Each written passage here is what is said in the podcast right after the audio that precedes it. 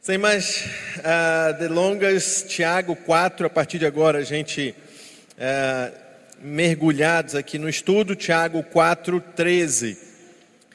Uh, o livro, o capítulo de Tiago 4, ele tem um fio condutor. E o fio condutor de Tiago 4 é o juízo de Deus para os soberbos e é a misericórdia, a graça de Deus para os humildes. Então, todo o, todo o capítulo 4 de Tiago tem esse fio condutor, essa chave interpretativa, que a gente chama de chave hermenêutica. Né?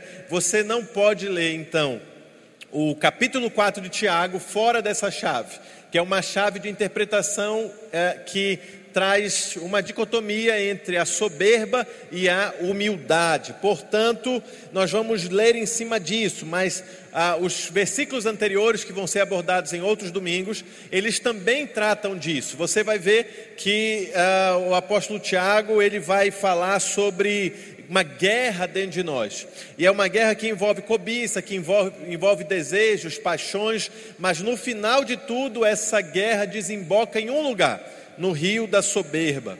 Ele também vai dizer no versículo 11 que nós não podemos julgar o irmão, porque nós não somos melhores uns que os outros. Então ele se organiza, né? Quero aqui glorificar Deus pela organização temática de Tiago, capítulo 4, porque às vezes você está lendo Paulo, a gente já passou por aqui por alguns, alguns textos de Paulo que você precisa de muito esforço para organizar didaticamente o que ele quer passar. Aqui o capítulo 4 de Tiago, ele tem um fio condutor muito claro. De um lado está a soberba e de outro lado está a humildade seja na luta dos nossos desejos, prazeres, as nossas vontades, isso é a luta entre a soberba e a humildade, a gente vai entender melhor isso, seja na nossa relação com os nossos irmãos, o não julgar, o não falar dos outros, o não falar mal dos irmãos, também é a batalha entre a soberba e a humildade. E agora que nós vamos entrar no versículo 13, essa mesma chave nós vamos utilizar,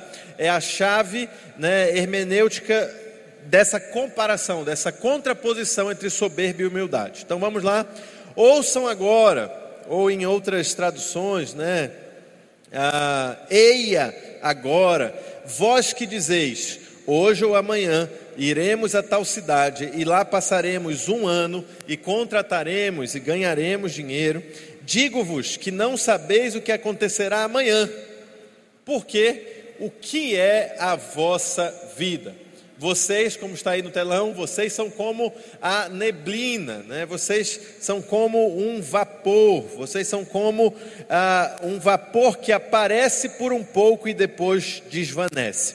Em lugar o que devias dizer, se o Senhor quiser, e se vivermos, faremos isso ou aquilo. Mas agora vos gloriais em vossas presunções, toda glória, tal como essa é maligna. Aquele, pois, que sabe fazer o bem e não faz, está cometendo pecado. Então, em cima desse fio condutor, em cima dessa, ah, dessa chave de interpretação, a gente vai caminhar o que, que o apóstolo Tiago queria nos ensinar. E fique tranquilo, porque essas dicotomias são muito comuns, e essas dicotomias que nos amadurecem enquanto cristãos. Essas dicotomias, quando a gente está posto ah, diante de duas, ah, de duas é, de duas colunas, digamos assim, a gente precisa é, compreender e interpretar como agir como cristão diante delas. Por exemplo, eu vou dar um outros exemplos aqui de dicotomias para que a gente possa chegar melhor ah, nessa que Tiago trouxe aqui no capítulo 4. Uma delas, que a gente tem muita dificuldade como cristão, é a dicotomia entre Jesus ser o meu Senhor, mas também ser o meu amigo. Então, tem pessoas que se relacionam com Jesus apenas na ótica do senhorio de Jesus, e de fato isso é fundamental, é muito importante, mas se comportam mais como soldados, se comportam mais como funcionários, e às vezes esquecem de viver a vida de filho, a vida de amigo. Então, quando a gente encontra o equilíbrio dessa, desse paradoxo aí, quando a gente encontra o equilíbrio dessa, dessas contraposições, a gente consegue viver uma vida cristã desfrutando de qualidade, entendendo que sim, é totalmente possível Ele ser o meu Senhor e eu render a Ele obediência, e eu render a Ele é, sacrifício, e eu saber que Ele manda em mim, e Ele também ser o meu amigo. É totalmente possível. Quantos podem dar glória a Deus aí? Amém? Um outro desafio que a gente tem quando lida com dicotomias é, é o seguinte: é compreensão de que nós somos livres do pecado, mas somos escravos da graça. E essa contraposição também é fundamental para o nosso amadurecimento. Você é livre por um lado, porque você não é mais obrigado a pecar, não é mais obrigado a viver como vivia antes, você não é mais escravo de si mesmo, das suas vontades, mas por outro lado, você é sim escravo de Cristo. Você é escravo da graça, é escravo do seu propósito. E às vezes algumas pessoas perguntam, pastor, como é que eu concilio isso? Como é que eu posso ser? Uh, saber que Jesus é meu Senhor, mas também é meu amigo? Como é que eu posso saber que Jesus uh, me libertou das trevas, mas eu também sou escravo do amor dele? E quando a gente encontra esse equilíbrio, então, a gente consegue viver em amadurecimento e desfrutar o melhor da parte de Deus. Um terceiro que eu separei aqui para vocês é a contraposição entre sermos santos. Quantos aqui são santos? Dão glória a Deus. Eu falo assim, mas pastor, eu sou santo. Não, eu não, não pode ser. Não, você é santo, a palavra de Deus diz, porque você foi santificado, amém? Você foi separado por Cristo, você é povo exclusivo de Deus, mas ao mesmo tempo, João vai dizer que você é pecador, e quem diz que não peca está mentindo. Aí fala assim: não, peraí, pastor, me explica melhor isso. Como é que eu posso ser santo e ao mesmo tempo ser pecador? Você é santo porque ele já te santificou, já te deu um destino de santidade, mas é pecador porque ainda está preso nesse seu corpo, você ainda pisa nesse chão, o nosso pé ainda é de barro, a gente ainda vive não mais deliberadamente, não mais entregue, não mais largado no pecado, mas ainda peca porque o Senhor ainda está fazendo a obra em nós. E quando a gente encontra então o equilíbrio entre esses uh, opostos, Senhor e amigo, livres do pecado, mas escravos da graça, santos por um lado, mas ainda pecadores, a gente consegue uma vida de maturidade cristã, a gente vai amadurecendo ao ponto de viver tudo aquilo que Deus quer para nós. Quem está comigo aqui? Amém? Então, Tiago 4 vai nos colocar diante de mais um, mais um paradoxo, mais uma contraposição, mais um conjunto de opostos, que por um lado é, presta atenção, é a nossa autorresponsabilidade como seres humanos, aquilo que nós temos que fazer, aquilo que só depende de nós, por outro, a soberania de Deus. Então, o capítulo 4 de Tiago vai nos colocar diante disso, e talvez seja uma dúvida que você que está nos assistindo aí pelas redes sociais, está ouvindo pelo podcast, você que está aqui, tenha. Aonde vai o meu limite daquilo que é minha responsabilidade, daquilo que eu tenho que fazer, daquilo que eu devo planejar, daquilo que eu devo executar, com aquilo que é a vontade de Deus, e é isso que Tiago vai tentar nos equilibrar, é isso que ele quer nos é, moldar, né? Porque de forma alguma esse texto está nos dizendo para não planejar. De forma alguma, quando o Tiago faz essa advertência, esse puxão de orelha, obviamente que ele faz esse puxão de orelha para quem planeja, ele não está fazendo um puxão de orelha para quem não planeja. Ah, seu preguiçoso, você que não planejou nada. Não. Ele está fazendo um puxão de orelha, uma advertência a quem tem planos. Então só pode ser, só pode levar puxão de orelha e só pode ser advertido quem tem planos. Então já é um começo. Então é importante ter planos. Mas ele não está nos falando para não planejar, ele está, na verdade, nesse texto, nos levando a pensar sobre algumas coisas, dentre elas a fragilidade da vida, a necessidade de um planejamento centrado no propósito de Deus e sobre o fracasso da arrogância. Então, é sempre aquela frase que eu gosto de repetir aqui: eu estou dizendo o que eu estou dizendo, e eu não estou dizendo o que eu não estou dizendo, né? Ah, o pastor hoje pregou que a gente não deve planejar o dia de amanhã. Não, de forma alguma, eu não estou dizendo isso. Mas na verdade, o que o apóstolo Tiago vai nos levar a refletir é sobre três coisas: a fragilidade da vida deve ser levada em conta durante qualquer planejamento nosso. Isso é a primeira coisa ainda mais durante a pandemia, ainda mais vivendo o que nós estamos vivendo. Todo planejamento nosso deve ser levado em conta a fragilidade da vida, até para a gente poder colocar esforço, colocar paixão, colocar força naquilo que realmente importa. Segundo, ele nos leva a pensar sobre a necessidade de um planejamento cristocêntrico. O nosso planejamento que deve ocorrer, mas deve ocorrer com Cristo no centro. Irmãos, antigamente existia uma escadinha de prioridade. Eu acho que quem aqui é, é, chegou a, a conhecer o Evangelho há pelo menos 10 anos atrás, de 10 anos para trás ainda ouviu isso, que existia uma escadinha, e a escadinha era o seguinte: em primeiro lugar, Deus, quem lembra dessa escadinha aí? Primeiro lugar, Deus. Segundo lugar, família.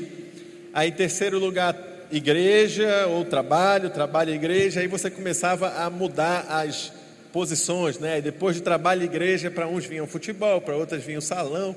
E aí começava a fazer a sua escadinha. Na verdade, esse é um modelo já defasado. Porque é um modelo que propõe hierarquia, mas não centralidade. E quando a gente coloca então em conflito as hierarquias, a gente coloca hierarquias, degraus de baixo em conflito e Deus está fora do negócio. Então, por exemplo, Deus sempre estava no primeiro, eu podia ter trazido isso aqui no slide, mas em outro momento a gente fala mais. Deus sempre estava em primeiro, Pastor Tiago mas ficava brigando entre si, família e trabalho, e amigos e lazer, e não sei o que, brigando entre si o tempo todo, enquanto que o melhor modelo de prioridade de vida é o modelo cristocêntrico. Cristo está no meio. Quem aqui lembra da figura de um átomo? De um átomozinho, tem um núcleo, né? E tem aí, né, a, a, ao redor dele os, os íons, os prótons, os elétrons. Eu imagino que seja isso ainda, né? E aí, Cristo está ali no meio. E ao redor de Cristo estão todas as coisas. Ao redor de Cristo, com Cristo centralizado, está o meu trabalho.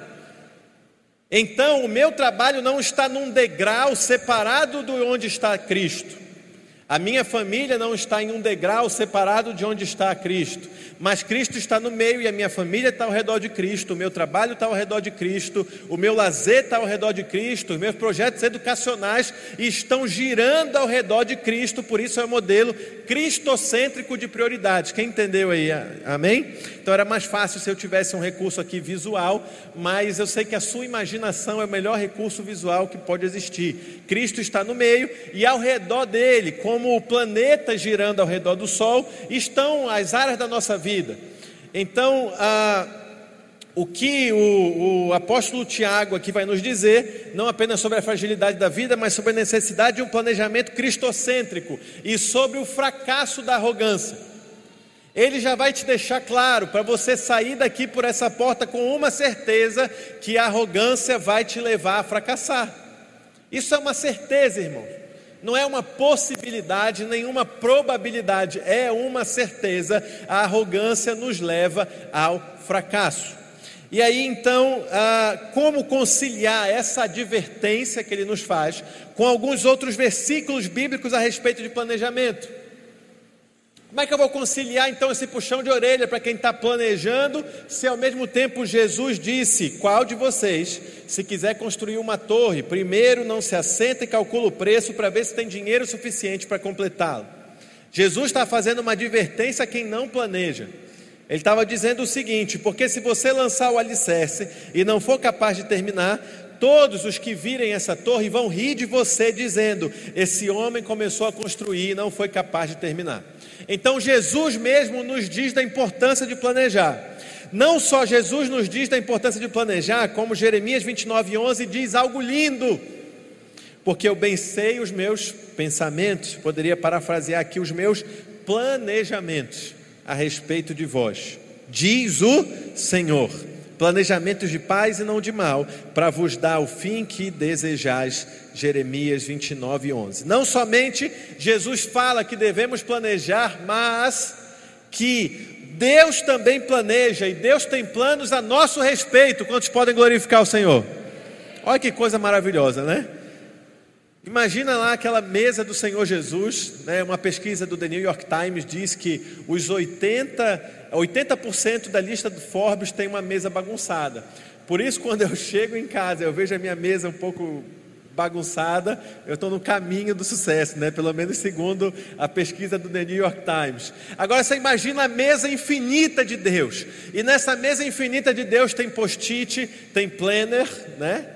Tem planner, tem post-it, tem o quadro branco, tem canvas, tem todas essas metodologias aí de planejamento. E quando você vai procurar lá, peraí, deixa eu ver se Deus está planejando a respeito de, uh, uh, de pessoas famosas, de pessoas uh, do futuro das nações. Aí você vê que na verdade Deus está planejando ao seu respeito. Glória a Deus, irmão. É o seu nome que está lá né? Você aproxima da mesa do planejamento de Deus e lá está o seu nome. E lá tem exatamente as etapas que Deus vai cumprir para realizar aquilo que ele sonhou na sua vida. Então, fica tranquilo, né? Tem a música do Marquinhos Gomes, se a bênção. É do Marquinhos Gomes, né? Se a bênção. Não? É porque eu não sou bom mesmo. Melo Suite.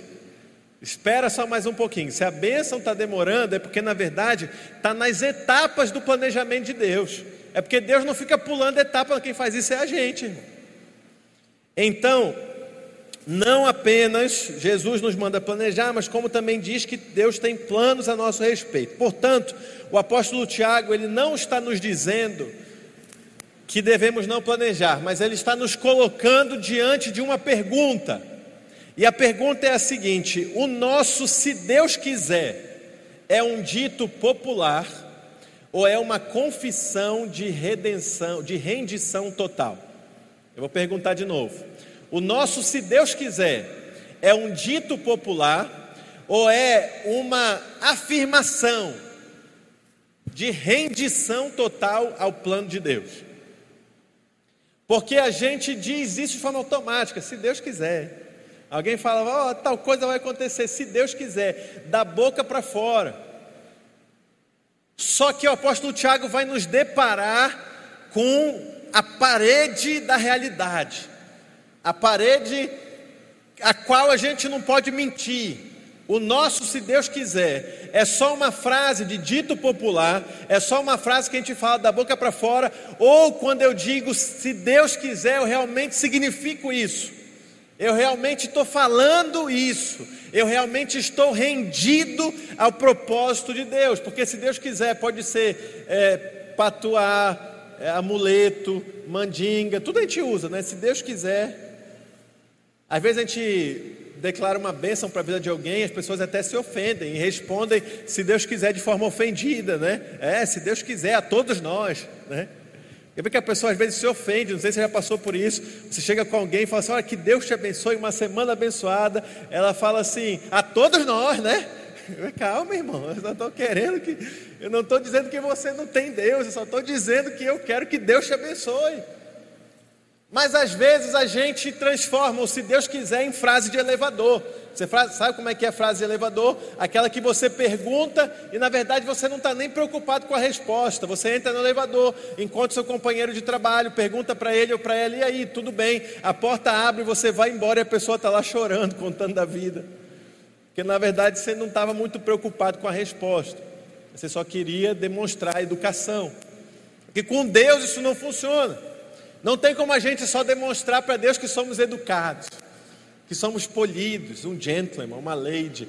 Você acha que Deus vai olhar e falar: Nossa, como o Lucas é educado? Ele vive dizendo: Se Deus quiser. Mal ele sabe que eu sei, que ele sabe que eu sei, que no fundo do coração dele, ele está doido para fazer o que ele quer. Mas ele mantém a, o Miguel, né? O Miguel com Deus, ele não, se Deus quiser, né? Então, o que, que o apóstolo Tiago vai nos empurrar diante dessa parede da existência para que a gente admita que na verdade ainda temos em nós muita presunção a respeito do futuro. E presunção é diferente de planejamento. O que Deus quer que nós planejemos, o que Ele não quer que sejamos presunçosos. Você pode repetir isso comigo? Você fala assim: Deus quer, mais forte, Deus quer que eu me planeje mas ele não aceita a minha presunção. E é isso então que o apóstolo Tiago vai dizer. Ele vai então nos, nos dizer o seguinte: vocês nem sabem o que vai acontecer amanhã, O que, é a vida de vocês, senão uma neblina que aparece depois se dissipa? Antes vocês deveriam dizer, se o Senhor quiser, mas esse deveriam dizer, se o Senhor quiser, é uma súplica, é uma rendição. Sabe, eu tenho ouvido algumas pregações, sido abençoado por algumas pessoas, é, é, que é, eles falam sobre a importância de resgatarmos o coração na vida cristã. Porque a gente já viveu ah, algumas fases da vida cristã. A gente teve a fase emocional, e a fase emocional é, é a fase emocional, não precisa dizer mais nada. Depois corre o risco da gente ir para a fase racional, que é quando você entende. Você, eu estou te falando, você está entendendo tudo. Não, é verdade. Eu tenho que submeter a Deus os meus planos. Mas isso ficou na razão, isso não desceu para o coração, que é para aquele lugar que precisa ser convertido por Deus. Então Deus não quer que a gente viva na emoção, mas Ele não quer que a gente viva no racionalismo puro, Ele quer é, ir no, no, mais profundo de nós, no nosso coração espiritual, no nosso homem interior, e nos convencer de que nós somos presunçosos. Como então a gente pode se livrar dessa presunção? Como é que a gente vai se conciliar com isso? Eu vou pedir permissão para os irmãos, muito embora o, o texto seja em Tiago, para citar provérbios, porque há muitas semelhanças entre provérbios e Tiago, como a gente já vem falando para vocês. Provérbios 16, 1 e 5 diz assim: O coração do homem pode fazer planos, mas a resposta certa vem do Senhor. Todos os, os, todos os caminhos do homem são puros aos seus próprios olhos, mas o Senhor pesa o espírito. Confia ao Senhor as tuas obras e os teus desígnios serão estabelecidos. O Senhor fez todas as coisas para determinados fins e até mesmo o perverso para o dia da calamidade. Abominável é o Senhor, todo arrogante de coração. É evidente que ele não ficará impune. Quantos conseguem perceber a semelhança entre Provérbios 16 e Tiago 4? É o mesmo ensinamento.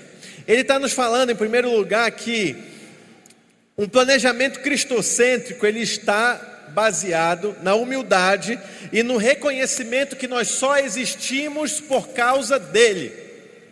Primeira coisa, vai planejar, você vai chegar lá em casa hoje, né, com a sua esposa, com seu marido, com seus filhos, com a sua casa, você é, solteiro que mora sozinho, vai fazer o seu planejamento. Primeira coisa, um planejamento para ter sucesso, ele deve ter o reconhecimento de que nós só existimos em Cristo.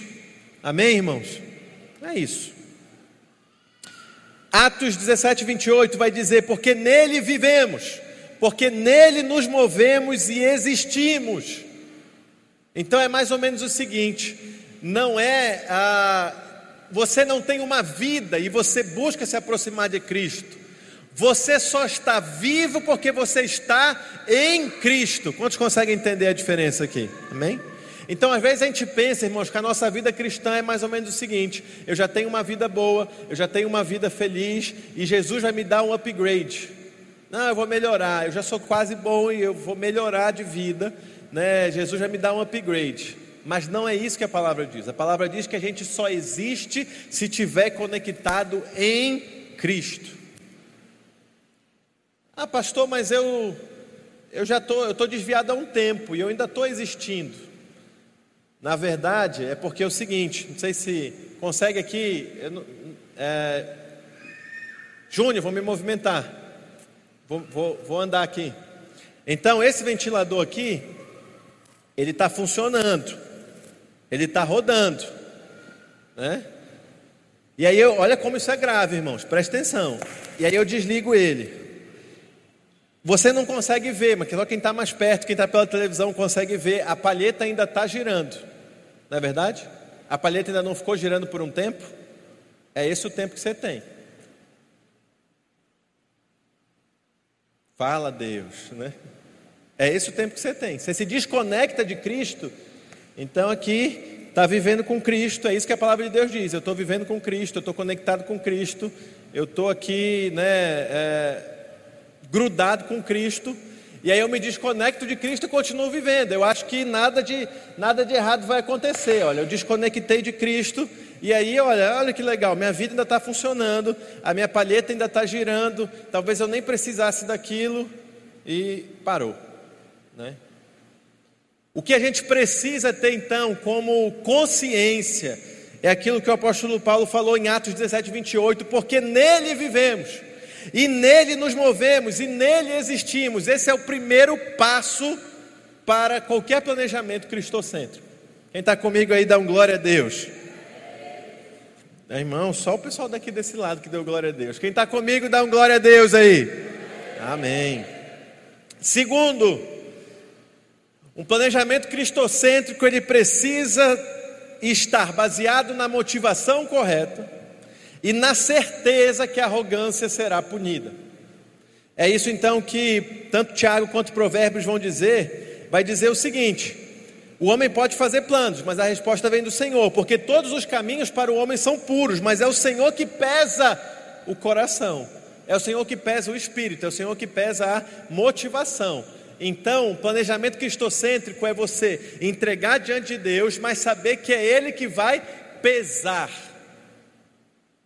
Olha que interessante que a gente pode é, perceber, eu não digo nem aprender, eu digo perceber e ver o quanto que às vezes a gente é, se tornou uma religião, ou, ou né, a gente caminha para se tornar uma religião com pouca reflexão.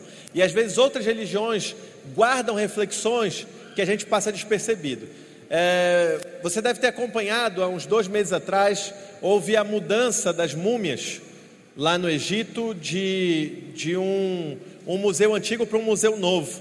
As múmias foram transportadas né, em carros de ouro. É, foi uma parada militar e foi um negócio maravilhoso, assim, é, é, é hollywoodiano lá no Egito. E aí, dentro das múmias, já não tem mais órgão nenhum, de nenhum dos, de nenhum dos ah, ah, ah, antigos faraós. Apenas o, apenas o coração. Então eles faziam o processo né, de, de mumificação, é, de formol, de conservação do coração, porque eles acreditavam o seguinte: que quando o faraó, segundo a religião egípcia, chegasse né, na vida eterna, o coração dele seria pesado. E do outro lado da balança estaria uma pena. E se o coração dele fosse mais pesado do que a pena, ele então iria para a perdição.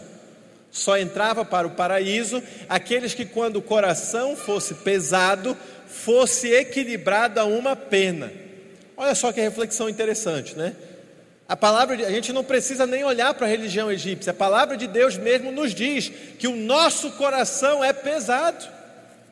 Não foi isso que, não foi essa visão que Deus ah, mostrou na parede, Daniel interpretou ao rei, pesado fostes e encontrado em falta. No nosso caso é em sobra, porque o nosso coração é pesado demais, mais do que a pena, mais do que a justiça, né? mais do que a pureza. Então o que a gente precisa saber é que, independente do que a gente fale ou do que pareça, Deus pesa a nossa motivação. Ah, eu vou abrir uma empresa. Irmão, abra em nome de Jesus, mas saiba que Deus pesa a sua motivação. Ah, eu quero ser muito rico. Não tem problema. Deus vai pesar a sua motivação. Ah, eu quero é, ocupar um cargo muito alto, passar em um concurso público, ocupar um cargo público, seja o que for. Deus vai pesar a sua motivação. E às vezes a gente perde isso de vista. A gente faz as coisas achando que só o que eu falo ou o que eu transpareço está resolvido e não está. Deus vai pesar a sua motivação. Se você tiver alguém do seu lado, se a pessoa for da sua família, diga para ela, né, com todas as seguranças, né, diga assim: olha, não te esquece, Deus vai pesar o seu coração. É isso, irmãos. É isso então que o apóstolo Tiago quer que a gente saiba: que Deus vai pesar o nosso coração. Não te preocupa com o que você está passando para os outros, com o seu marketing pessoal, né, com o que você está ah, ah, ah, vendendo para a sociedade, seja de caridade, seja de, de o que for. Deus vai pesar o coração dos seus planos. Abominável ao Senhor todo arrogante de coração. E é evidente que ele não ficará impune. Então, essa é uma outra certeza que a gente tem que ter na hora de planejar. Não é só que ele vai pesar o meu coração, é que se o meu coração for achado com a motivação errada, eu não ficarei impune. Olha, irmão, como isso é grave, né? É porque a vida é tão preciosa que o Senhor não quer que a gente perca tempo na vida. E para não perder tempo na vida, só tem um caminho: seguir os nossos planos de acordo com a vontade de Deus. Porque, irmão, quando a gente faz um plano e o nosso coração é encontrado é, pesado, e a nossa motivação está errada, a gente não fica impune, isso é um atraso, irmãos. Estava ouvindo o pastor Tiago Brunet falar que tem decisões na nossa vida que levam um ano para a gente se livrar das consequências, dois anos, três anos, mas tem decisões que levam até dez anos para a gente se livrar. Às vezes, uma decisão familiar, uma decisão nos negócios, uma sociedade, alguma coisa que a gente faz que leva 10 anos para a gente conseguir dar um reset, um restart, começar de novo. Tem graça de Deus para quem vai começar de novo? Com certeza. Quem pode dizer glória a Deus? Tem, mas você não consegue recuperar os 10 anos da motivação errada. Quem tem a motivação errada, evidentemente não ficará impune.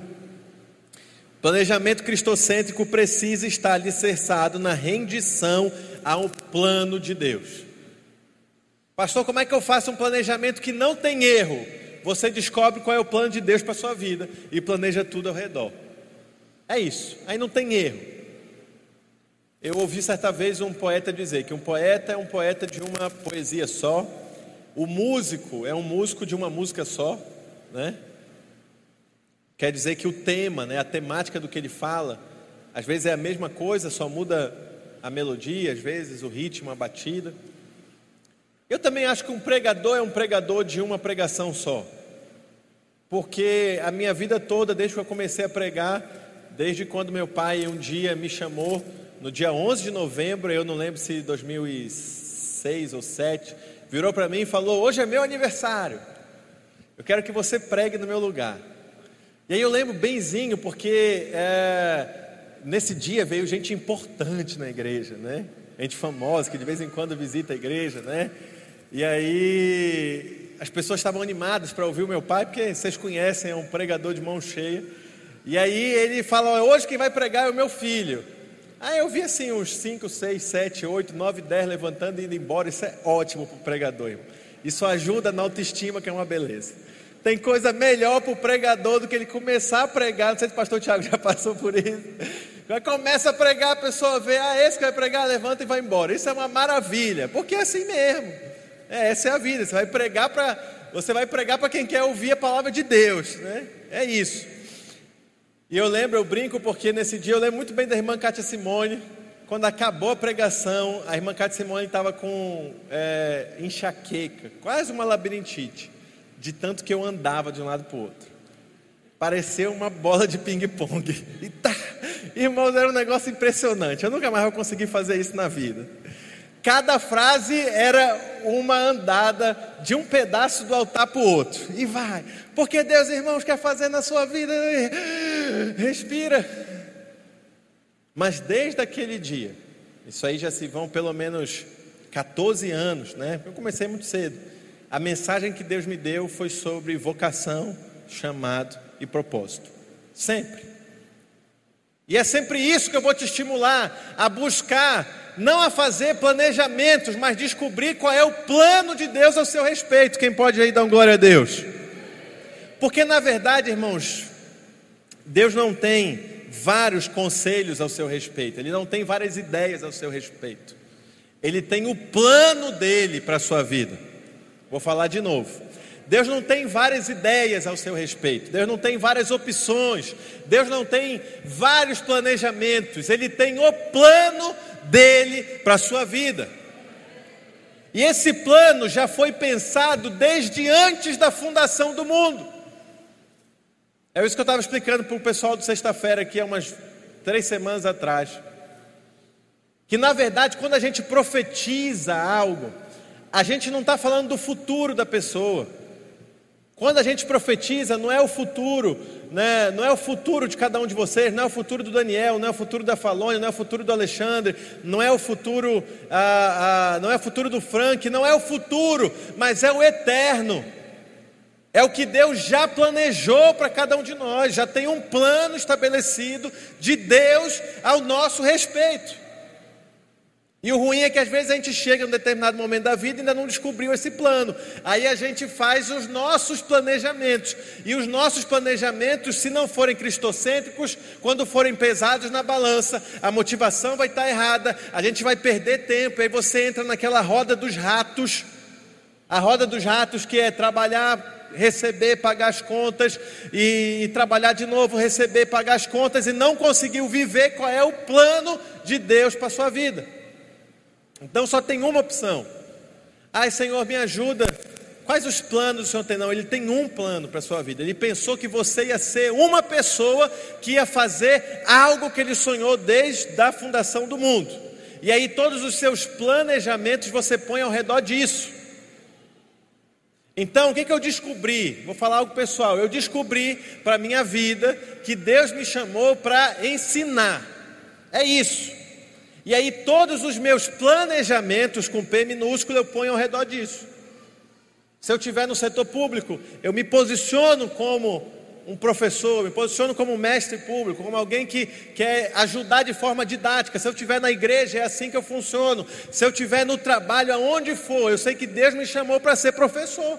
Mas quando Ele sonhou, me sonhou lá no início, na, na fundação do mundo, ele me designou lá dentro dos cinco ministérios para ser mestre. E aí tudo que eu faço, seja na igreja, seja no trabalho, seja na política, seja numa ONG, seja numa empresa, é dessa forma que eu vou funcionar. E se me colocar de outro jeito, talvez eu não funcione. Então, os meus planos com P minúsculo têm que ficar ao redor do plano de Deus para a minha vida, que é pela sua é, graça e pelo beneplácito da sua vontade, ele quis me usar assim, foi para isso que ele me chamou. Agora, para o que foi que ele te chamou? Para que você possa pegar os teus planos e colocar ao redor do plano dele. Amém, irmãos? E aí é por isso que você está perdendo tempo na vida. A gente está perdendo tempo porque a gente não entendeu ainda qual é o plano de Deus para nós e a gente então é presunçoso, porque a gente fica então, o que é presunção? Não obstante o Deus Todo-Poderoso, Criador do céu e da terra, Rei dos reis, Senhor dos senhores, que rege sobre todas as coisas, já ter determinado o que Ele quer para a sua vida, você tem a presunção de fazer planos diferentes do que Ele já estabeleceu. E é por isso então que Jesus enquadrou Paulo e falou: Paulo, Paulo, duro é recalcitrar contra os aguilhões da minha vontade. Duro é, talvez, o tempo que você tem perdido na vida é porque você está se debatendo contra aquilo que é o plano de Deus. Então, o que o apóstolo Tiago ele não está dizendo para você não planejar, mas ele está dizendo o seguinte, irmãos, em nome de Jesus, ele apela, descobre qual é o plano de Deus para a tua vida. Porque depois que você descobrir qual é o plano de Deus para a tua vida, você coloca todos os seus planos ao redor e tudo vai dar certo, porque a palavra de Deus assegura isso, né? Que Provérbios 16, como nós lemos, confia no Senhor as tuas obras, que os teus desígnios serão estabelecidos. Então, às vezes você acha que Deus ele tem o prazer de desfazer aquilo que você planeja. Ah, não, Deus é malvado.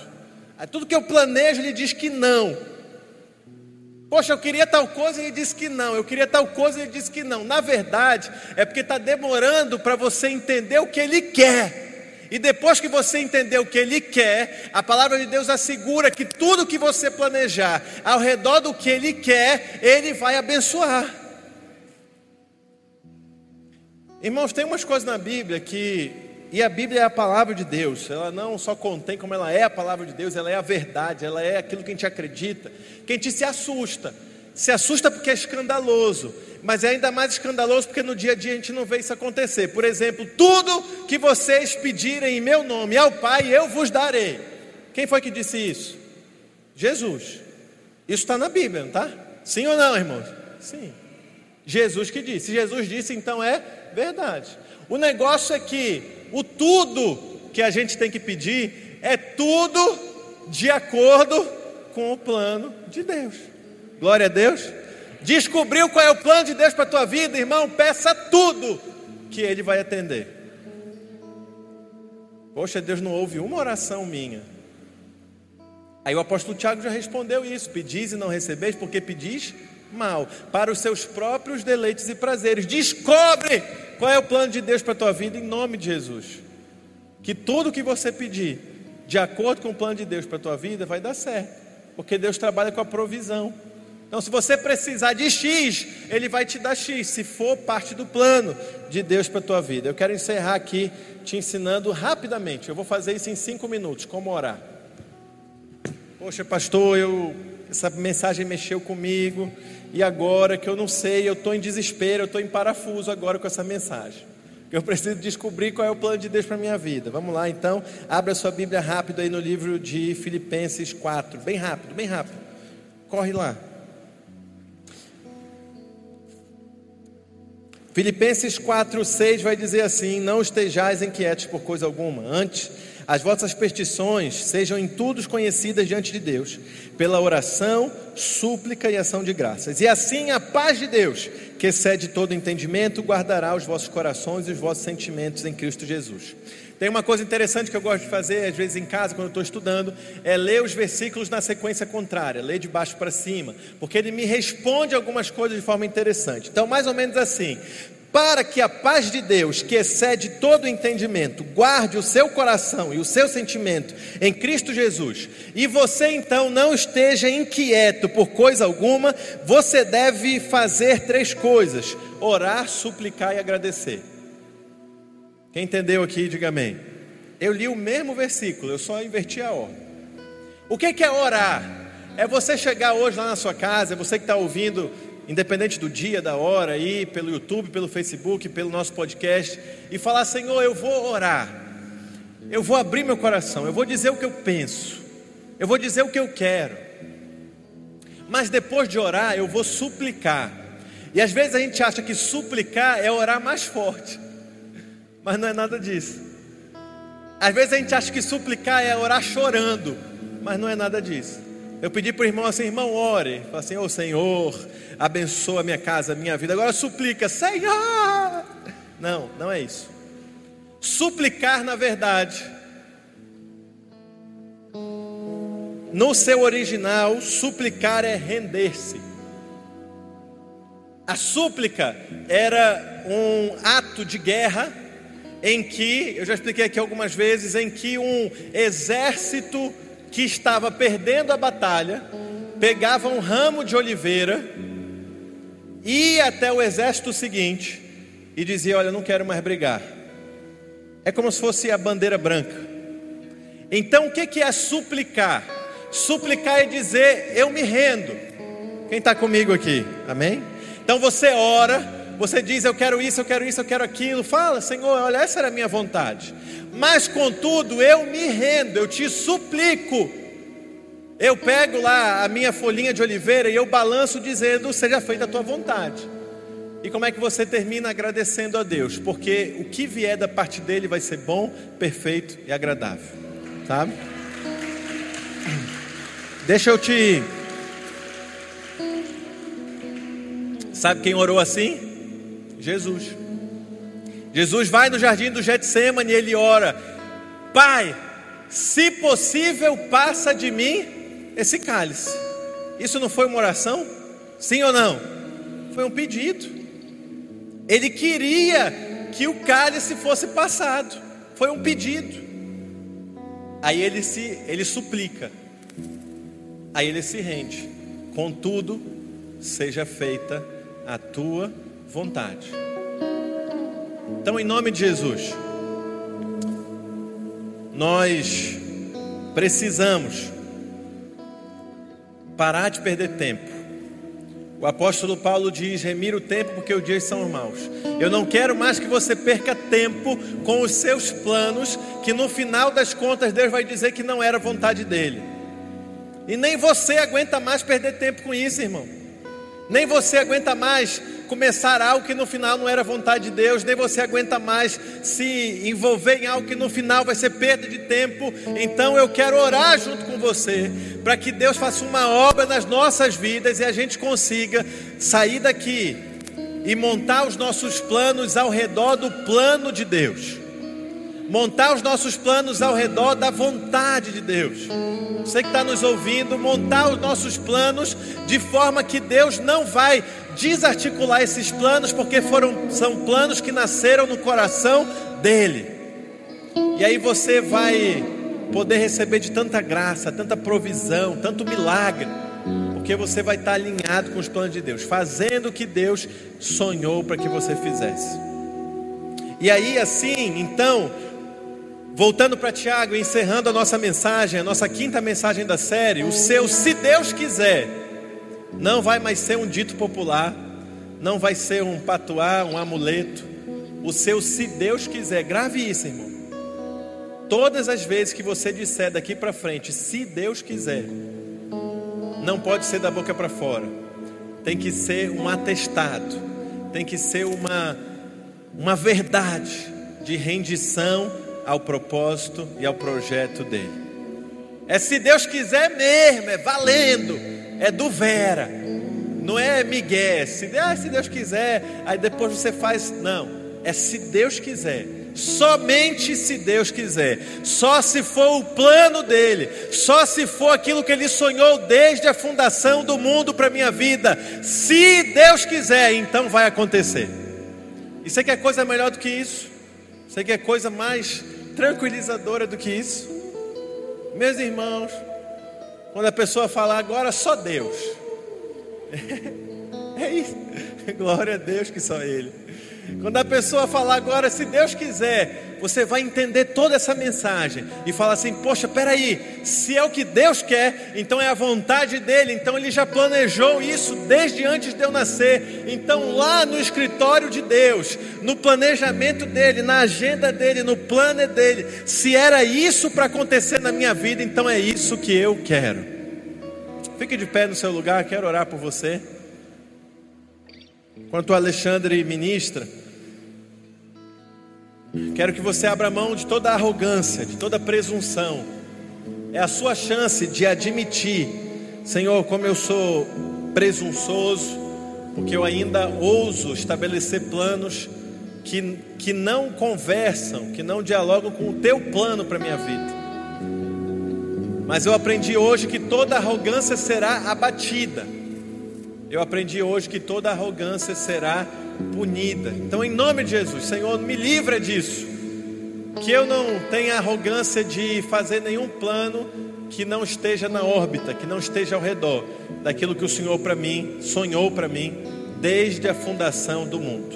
E pode ter certeza, a vontade de Deus ela é boa, ela é perfeita e ela é agradável. Seja para você ser um empresário, um profissional liberal, um juiz, um servidor público, seja para você ser um professor, um médico, um pastor, um missionário, não importa, não corre risco de no final você não gostar.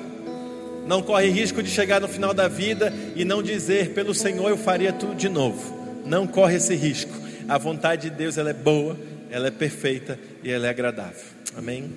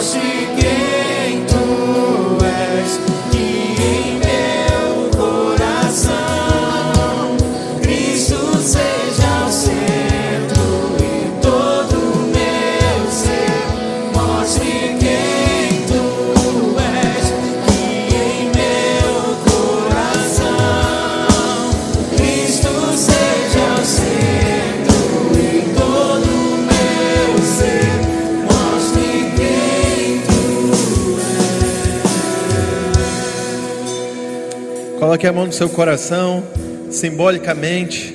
A palavra de Deus diz que o Senhor pesa o coração.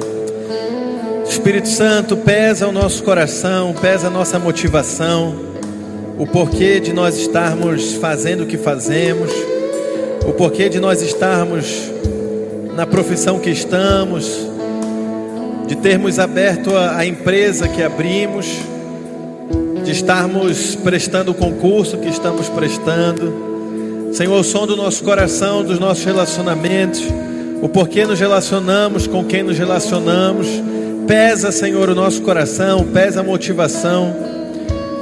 Senhor, do porquê almejamos isso ou aquilo, Senhor, e nós nos arrependemos de toda presunção, de toda arrogância e queremos alinhar os nossos planejamentos ao teu plano.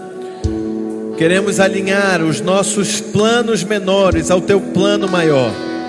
Queremos colocar os nossos planos na órbita aonde gira em torno de ti, que sejam planos cristocêntricos. Nós não queremos mais perder tempo, Senhor, com planos que não têm a ver com o teu plano, aquele que o Senhor sonhou para nós, antes mesmo da fundação do mundo, com o teu plano eterno. Portanto, Senhor, nós não temos como saber o futuro, mas nós temos como receber de Ti a revelação do propósito eterno que o Senhor tem para cada um de nós. Portanto, em nome de Jesus, eu te peço, Pai, que o Senhor nos perdoe, mas que também o Senhor dê a motivação, que o Senhor dê a energia, que o Senhor dê o vigor, que o Senhor dê a disposição para todos aqueles que vão sair daqui desejosos em alinhar alinhar os planos deles, alinhar os planos desse homem, dessa mulher, desse jovem, dessa jovem, desse senhor, dessa senhora, alinhar esses planos ao teu plano, Senhor, dê a eles então visão, discernimento, propósito. Dê a eles as ferramentas, Senhor. Se é dinheiro, dê a eles o que eles precisam, de acordo com a motivação correta, em direção ao teu propósito. Se são ferramentas profissionais, mãos de obra, ideias, investimentos, Senhor, em nome de Jesus, dê, Senhor, a eles tudo aquilo que nós orarmos e estiver, Senhor, de acordo com o teu plano eterno, para que possamos viver, Senhor, a tua boa, perfeita e agradável vontade. Senhor, que o nosso, se Deus quiser, que todas as vezes que nós falarmos isso, não seja da boca para fora, mas seja dizendo que o Senhor de fato é o centro, que não acontecerá nada na nossa vida que não seja de acordo com a tua soberana vontade. Em nome de Jesus e para a glória de Jesus, essa é a nossa oração. Em nome de Jesus. Você pode aplaudir a Ele? Glória a Deus.